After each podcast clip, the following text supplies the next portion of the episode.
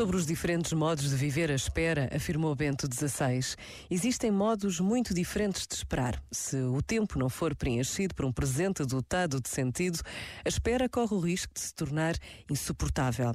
Se se espera algo, mas neste momento não há nada, ou seja, se o presente permanece vazio, cada instante que passa parece exageradamente longo e a expectativa transforma-se num peso demasiado grave, porque o futuro permanece totalmente incerto certo. Ao contrário, quando o tempo é dotado de sentido e em cada instante compreendemos algo de específico e de válido, então a alegria da espera torna o presente mais precioso. Este momento está disponível em podcast no site e na app.